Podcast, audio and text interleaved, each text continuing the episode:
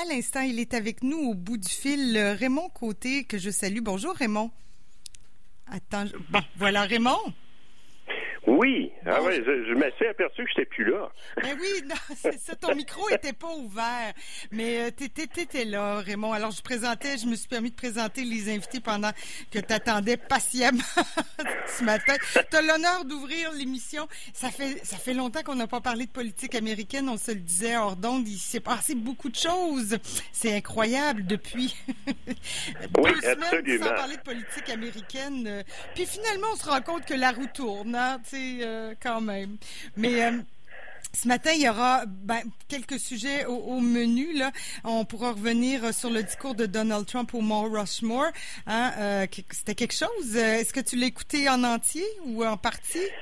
En fait, je ne l'ai pas écouté, mais je l'ai lu. J'ai lu le texte qui est publié par la Maison Blanche. Pour les gens qui sont intéressés, qui sont amateurs comme moi, vous pouvez lire le discours en entier c'est du bonbon, là, comme euh, discours de propagande très partisan, là. Euh, c'est tout un morceau. Bon, on, y reviendra dans le deuxième bloc, mais d'abord parlons de ce nouveau venu dans la course euh, à la présidentielle, Kenny West. je connais de nom vaguement, mais c'est un rapport, c'est ça, un potentiel chien dans le jeu de quilles présidentiel. Qu'est-ce qu'il vient faire là-dedans, Kenny West? Mais en fait, il y a beaucoup de gens qui se posent la question qu'est-ce qu'il vient faire là-dedans? Il faut dire que Kenny West, c'est pas la première fois euh, qu'il annonce qu'il est intéressé par le siège de dans le bureau ovale. Il l'avait déjà fait en 2015. Euh, moi non plus, je le connais pas bien vraiment. Là, c'est en fait, c'est euh, à part le fait là que c'est l'époux de mm. Kim Kardashian là, ce qui, en tout cas, ce qui au bilan ne, ne le ne rend pas très sympathique pour moi nécessairement. Ben, ça rajoute pas beaucoup à son CV. non, non, c'est ça.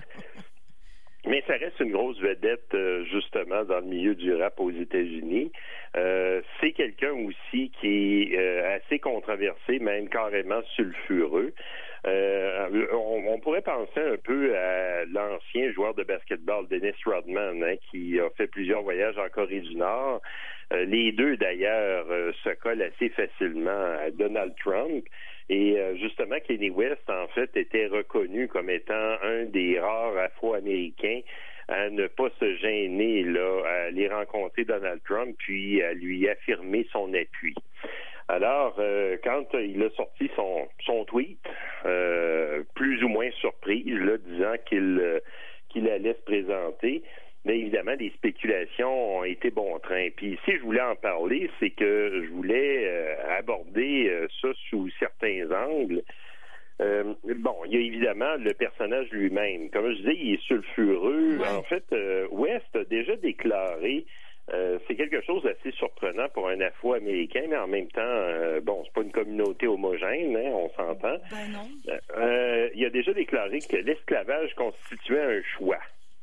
Euh, dans le passé. Donc, déjà, dans le contexte actuel, c'est assez surprenant. En tout cas, j'imagine qu'il n'a pas, pas renié cette remarque-là. Mais qu'est-ce qu'il voulait dire que, que je ne suis, suis, pas certaine de comprendre que l'esclavage était un choix pour ceux ben, qui... Moi non plus, j'ai pas fouillé vraiment le sujet, mais euh, quand j'ai lu ça dans, dans un, un, des articles, euh, j'ai voulu le souligner parce que c'est, écoute, c'est peut-être une déclaration en l'emporte pièce, là.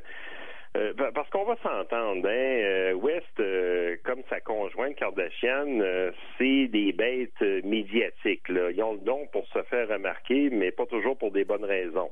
Mais ils sont remarqués. Alors, on peut se poser la question à quel point cette déclaration-là, ou en tout cas cette affirmation-là, était sérieuse. Euh, ça ressemble euh, à la négation, en on pourrait appeler ça du négationnisme, là, un peu de la même manière qu'il y en a qui nient euh, qu'il y a eu un holocauste, là, entre autres des Juifs, là, lors de la Seconde Guerre mondiale, le massacré par les nazis.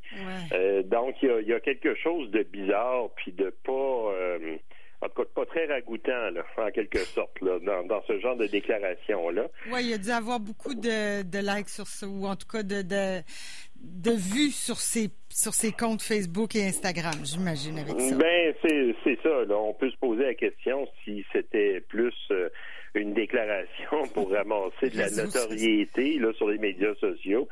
Euh, ou euh, enfin, s'il y croit vraiment, là, c'est même pas nécessairement convaincant. Mais évidemment, la vraie question que les gens se posent, supposons qu'ils se lancent vraiment, c'est quelle clientèle il va toucher? Est-ce qu'il va se retrouver à faire de la prédation auprès de la communauté afro-américaine au détriment de Joe Biden? Ou est-ce que, euh, puis ça, ça serait au profit de son ami Donald Trump, euh, c'est une hypothèse qui n'est pas à exclure parce que Kenny West reste quand même une vedette du rap. En tout cas, il y, a, des gens qui vont le suivre, c'est certain, là, euh, euh, peu importe leur allégeance politique. ou est-ce que il va pour sa propre gloire, pour d'autres objectifs là liés à sa carrière de rappeur, puis de vendeur de produits griffés, hein, parce qu'il y a une association avec il me semble, c'est-tu la compagnie Adidas ou Nike, en tout cas, euh, bref, c'est une machine à faire de l'argent aussi, le West, là, euh, on se le cachera pas. Oui, c'est peut-être un coup de publicité, tout simplement, là, rendu là, on verra dans, les prochains mois. Il a jusqu'à quand? Je pensais que c'était terminé, donc c'est encore possible ben, de se présenter, de ce que j'en comprends. Euh, oui, absolument. C'est toujours possible de se présenter et là, tu mets le doigt sur le bobo, on pourrait dire, pour West. C'est que Évidemment, je l'ai souligné à plusieurs reprises, hein, tu le sais très bien, euh, le système euh, politique américain, surtout l'élection présidentielle, c'est un monstre de complexité avec euh, 50 règles différentes euh, pour se qualifier comme candidat à la présidence et recueillir des votes avec des systèmes de vote qui peuvent être totalement différents d'un État à l'autre. Et là, le problème pour West, c'est qu'il y a déjà des États euh, pour lequel le processus euh, d'inscription comme candidat est fermé. Donc, ben euh, ouais, c'est ça. C'est déjà trop tard pour certains États là. Entre autres. Ben, en tout cas, dans des États là, où il ne peut plus se qualifier là, pour que son nom apparaisse sur les bulletins de vote, il y a l'État de New York, le Texas et l'Illinois, qui, qui, sont quand même trois États majeurs là, ben pour élire les membres du collège électoral. Euh, remarque qu'il y a des États qui permettent, même si la personne, le, nom de la personne n'apparaît pas sur le bulletin de vote, il y a des États qui permettent quand même euh, ce qu'on appelle le write-in, donc euh, l'inscription du nom de quelqu'un pour que tu puisses voter pour cette personne. Donc, tu peux décider de voter pour Mickey Mouse ou Donald Duck ou Kenny West. Euh, peu importe. Euh, à choisir, je prends Mickey Mouse. tu prends Mickey Mouse. À choisir. sympathique. Il y a un beau sourire, faut dire. Euh, mais le write-in, ce n'est qu'une poignée d'États qui permettent ça. C'est pas nécessairement la majorité. Euh, puis, en fait, non, c'est la majorité, mais il y a des États qui imposent certaines restrictions dans le write-in, puis il y en a neuf qui l'interdisent carrément. Alors, euh, et puis, euh, on ne se cachera pas. Hein, cette complexité-là fait que pour n'importe qui, même pour les partis politiques, c'est un défi énorme de faire face euh, justement à ce processus électoral-là. C'est pas pour rien qu'il y a deux grands partis qui dominent la vie politique et qu'il y a une flopée là, de, de petits partis euh, plus ou moins marginaux qui, eux, ne réussissent pas nécessairement là, à faire face au processus. Euh, Parce que, rappelle-nous, excuse-moi, je, te, je fais une parenthèse, mais Kenny West, il se présenterait comme indépendant ou pour le Parti républicain? Euh, comme ben, républicain, est-ce que l'histoire nous le dit? Non, en fait, il l'a pas précisé. c'est probablement comme indépendant.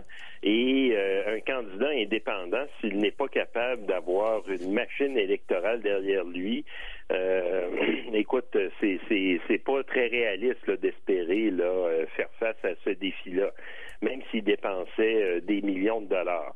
Et puis ça, c'est l'autre aspect aussi, parce que là, les élections euh, présidentielles, en tout cas, quand on parle strictement du scrutin présidentiel, les deux grands partis dépensent des centaines de millions de dollars seulement pour élire leur candidat à la présidence. Ça, ça exclut évidemment tout l'argent qui est dépensé pour euh, élire euh, des, sénateurs, des représentants à la Chambre des représentants fédérale, puis on parle même pas des scrutins là, dans chaque État. Et quand on regarde dans l'ordre du Parti républicain et du Parti démocrate, qui eux réussissent évidemment à chaque élection à qualifier leurs candidats dans les 50 États, plus le district de Columbia, il faut pas l'oublier. Euh, euh, en 2016, il y a seulement le Parti libertarien qui avait réussi aussi l'exploit d'inscrire son candidat euh, comme euh, candidat présidentiel dans les 50 États. Ah euh, du côté du, ouais, c'est ça, du côté du Parti vert, qui existe quand même depuis plusieurs années, puis Jill Stein, la candidate, qui était déjà candidate en 2012, n'avait réussi à se qualifier que dans 44 des 50 États. Et quand même, mais on en entend ici vraiment très peu parler. Là, c'est notre Elisabeth May euh, américaine, mais on en entend. Je savais même pas qu'il y avait un parti vert aux États-Unis, tu vois. Non, non, non. Je le savais, mais presque pas. non, puis il faut dire que comparé au Parti vert canadien, euh, c'est un parti qui lève vraiment pas parce qu'en 2016, Mme Stein, euh, avec son codicier, avait recueilli à peine 1% des voix. C'était un petit peu plus de 3% pour les libertariens. Alors, euh, c'est une domination complète des deux grands partis. Les, autres partis sont euh, largement marginalisés, restent totalement dans, dans le noir, en fin de compte. Alors, euh, évidemment, dans le passé, il y a quand même eu des épisodes où un troisième candidat réussissait à venir euh, perturber les choses. Euh, évidemment, dans l'histoire récente, je pense au milliardaire texan Ross Perot, hein, qui a fait deux campagnes, qui aurait, qui aurait été l'explication à la défaite de George Bush père, d'ailleurs, et qui avait réussi à recueillir quand même une proportion importante de voix. Là. Mais c'est l'exception à la règle parce que la règle générale depuis euh, euh, depuis que les deux grands partis, disons, dominent la vie politique là au milieu euh, dans le courant du 19e siècle, c'est vraiment entre ces deux partis-là que ça joue. les troisièmes candidats réussissent ou les, les, autres candidats ne réussissent pas à se faire valoir vraiment. Donc, pour ce qui est de Kanye West, ce serait vraiment très peu probable qu'il est très loin dans cette campagne-là? Mais en fait, c'est ça. C'est tout ce qui reste à savoir, c'est quoi son si objectif. Se officiellement, ouais. Euh, ouais. Est-ce qu'il veut donner un coup de main à son ami Donald euh, en, cherchant à nuire à Joe Biden? Est-ce que c'est réaliste? Est-ce qu'il est sérieux? Est-ce qu'il a lancé ça en l'air pour euh, d'autres objectifs? Écoute, on ne le sait pas, mais c'est déjà tard. C'est trop tard pour certains États.